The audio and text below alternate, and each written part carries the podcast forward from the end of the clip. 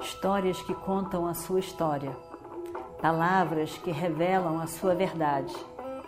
Com você, o conhecimento milenar dos Vedas. Escute diariamente e recomende a um amigo.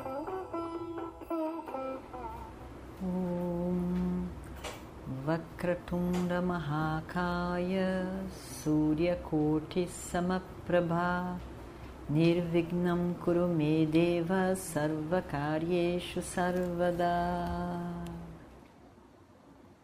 Então, estamos continuando a nossa história do Mahabharata. Maravilhosa história do Mahabharata. Vocês podem ver que são pequenos atos, não grandiosos, teatrais, mas pequenos atos que marcam uma personalidade, uma pessoa.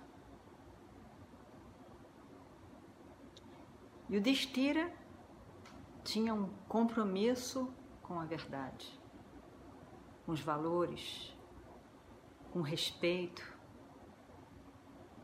pelo outro, por si mesmo, por ele também. Ele não ficava ali pelos cantos, não, não sou nada. Não, ele era o rei, ele era responsável, entre os irmãos ele era o mais velho. Ele foi coroado, o rei tinha um reino, foi usurpado no jogo de dados. Mas, ao mesmo tempo, ele sabia valorizar as pessoas ao redor. Ele sabia não só valorizar na cabeça dele, mas verbalizar o que ele sentia, o valor pela outra pessoa, a importância que essa outra pessoa tem em sua vida. E o Destira era uma pessoa sensível, uma pessoa, um, um cavalheiro, a gente diria, né? mas sensível, com uma, uma, uma dignidade própria, um alto respeito, um respeito pelo outro, um valor pela não violência de nenhuma maneira, pela verdade. E em poucas pequenos momentos a gente pode ver a grandeza de Yudhishthira. Essa parte que nós vamos ver, nós estamos entrando num novo capítulo, um capítulo que é agora o início da guerra, e esse capítulo é chamado de Bhishma Parva. São 18 capítulos no Mahabharata, também na Bhagavad Gita. E esse capítulo é chamado de Bhishma Parva, a parte sobre Bhishma. Como nós vimos, Bhishma foi eleito por Duryodhana como o comandante em chefe de todo o exército. O centro na guerra do lado de, de Duryodhana. Duryodhana tinha confiança total no sucesso do avô, porque ele sabia que ele era invencível. Nunca tinha sido vencido por ninguém. E além disso, também imortal no sentido de que ele morreria num determinado momento que ele escolhesse. Tanto que isso acontece na guerra. Ele é acertado com flechas, mas ele não morre naquele momento, ele fica ali deitado numa cama de flechas, como a gente vai ver, esperando um momento auspicioso e também que ele já tivesse dado todos os, os ensinamentos que ele deveria dar. Enfim, esse momento é um momento muito emocionante. E é um momento, exatamente o um momento que precede o ensinamento da Bhagavad Gita. Então, esse capítulo chama-se Bhishma Parva. E aí, então, a gente vê o seguinte: o exército, como a gente já viu recentemente, o exército estava dividido um lado de Yudhishthira, o outro lado de Duryodhana.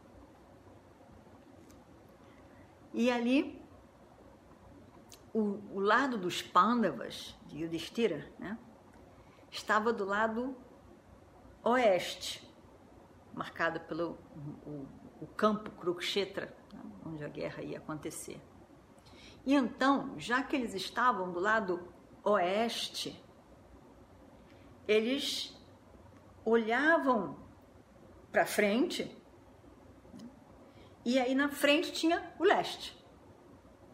Então o sol nascia olhando para eles, que é a posição mais auspiciosa. Você constrói um templo no lado oeste, olhando para o leste, porque quando o sol nascer, ele vai entrar pela porta do templo, em especial a porta principal da deidade ali, e iluminar o coração do templo. É o mais, a posição mais auspiciosa. Então os pândavas estavam ali nesse olhando para o leste. E eles estavam perto, o campo de Yudhishthira estava perto de um lago chamado Samanta Panchaka.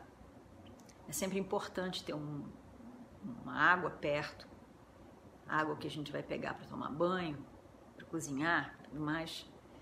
Então, acordaram cedo de manhã, é o primeiro dia da guerra, e aí eles viram uma bandeira branca.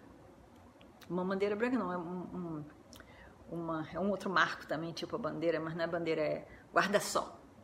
Um guarda-sol é igual ao guarda-chuva, né? Mas branco. E é, e é um símbolo de, de honra o guarda-sol. Porque, como é um país muito quente, né? Então a pessoa vai andando, uma pessoa mais importante, até nas vilas também tem as pessoas importantes, enfim, vai andando com um guarda um guarda-sol. Isso é uma pessoa muito importante, alguém leva o guarda-sol para a pessoa. Né? Então, é, eles viram, os pândavas viram de manhã cedo o guarda-sol branco ali. E esse guarda-sol branco era um sinal da, da realeza. E vendo aquele guarda-sol, quer dizer, quando a gente vê sinais de algumas coisas significativas, nosso coração bate mais forte. Porque a gente não viu ainda nada. Mas você está vendo, está chegando. Né? Então, em um lugar que você conheça, aí você vai vindo. O pessoal vai chegando no Rio de Janeiro e vai dizer: Olha lá o Cristo Redentor. Então o avião vem vindo. Olha lá o Cristo Redentor. A gente está chegando no Rio de Janeiro. Quem é do Rio de Janeiro? Quem não é no Rio de Janeiro veio visitar. Ah, olha lá, Olha lá o, o, o, o morro, esse, vem chegando para cá. Olha lá o, os dois irmãos. Então você não viu ainda, só viu um marco. Aí já já, já tem algo conhecido. Quando o Swamiji vinha para o Rio de Janeiro fazer palestra pelo, pelo Brasil também, ele foi em vários lugares, mas quando ele descia de, de ou do túnel, ou ele descia e vinha vindo, ou então por Copacabana, ele vinha e dava na Lagoa Rodrigo de Freitas. Então ele já conhecia os caminhos. Aí ele dizia: estamos chegando, estamos chegando, agora vai aparecer a Lagoa. Quer dizer, a gente reconhece alguma coisa. E quando reconhece, tem aquela, aquela emoção. Eu não vi ainda, mas eu que vai chegar. Eu gosto, eu tenho uma ligação, eu tenho alguma intimidade com aquilo. Então, eles tinham essa intimidade. A gente, morando no Brasil, o que, que a gente vai entender de, de guarda-sol guarda branco? Mas, para eles, era aquele sinal da realeza. Bhishma estava ali. O representante dos, de todo aquele lado, que é da família, estava ali. Então, todos os guerreiros do lado dos Pandavas olharam e ficaram emocionados. Realmente, a guerra vai acontecer. Olha lá, eles estão lá. E aí então, Arjuna e Krishna tocam as, as suas conchas.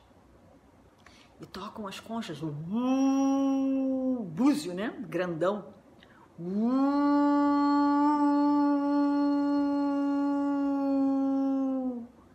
Aquele som longo que é escutado em tudo que é parte. E aí fica todo mundo emocionado de, de ouvir aquilo. E aí, os, os, isso aqui, Krishna e Arjuna. Aí no campo de lá, os Kauravas escutam. E também todo mundo fica animado, animado. Esse aqui tá, aquele lá tá, tá preparado também. E aí, eles imaginam só o que acontece. Os guerreiros se encontram para determinar, estabelecer as regras da guerra. Incrível. Isso realmente é, é nobreza, cavalheirismo, dignidade, um respeito por mim, pelo outro. E aí então eles estabelecem as regras que vão ser usadas para os dois lados. E eles dizem, e concordam, esse aqui e o outro, eles concordam. Todos têm que concordar. As lutas serão entre dois iguais. Por exemplo, duas pessoas com o carro dois arqueiros, duas pessoas com aquele gadá, o bastão. Duas pessoas têm que ser iguais. Se durante a luta uma pessoa resolver ir embora, o outro não pode ficar ameaçando, agredindo, ridicularizando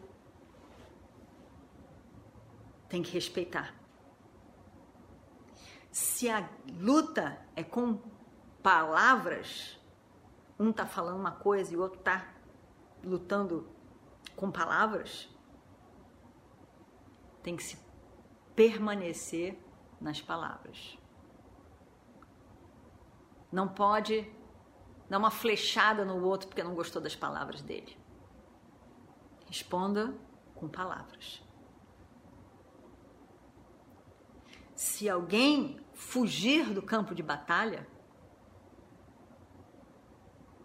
deixa. Não é para matá-lo de costas enquanto ele está fugindo. Se a pessoa não estiver preparada ainda, ou se estiver com medo, não ataque. Respeite. Todos aqueles que estão no campo de batalha, mas que vão vão estar não na luta, mas vão tocar trombetas, vão tocar é, símbolos, é, tambor, o que quer que seja, não devem ser atacados. Tudo isso são regras que têm que ser respeitadas, observadas dos dois lados. Tendo dito todas as regras, os dois lados concordaram e se prepararam para esse grande encontro. E vamos ver o que acontece no próximo capítulo. Om Shri Guru Bhyo Namaha Harihi Om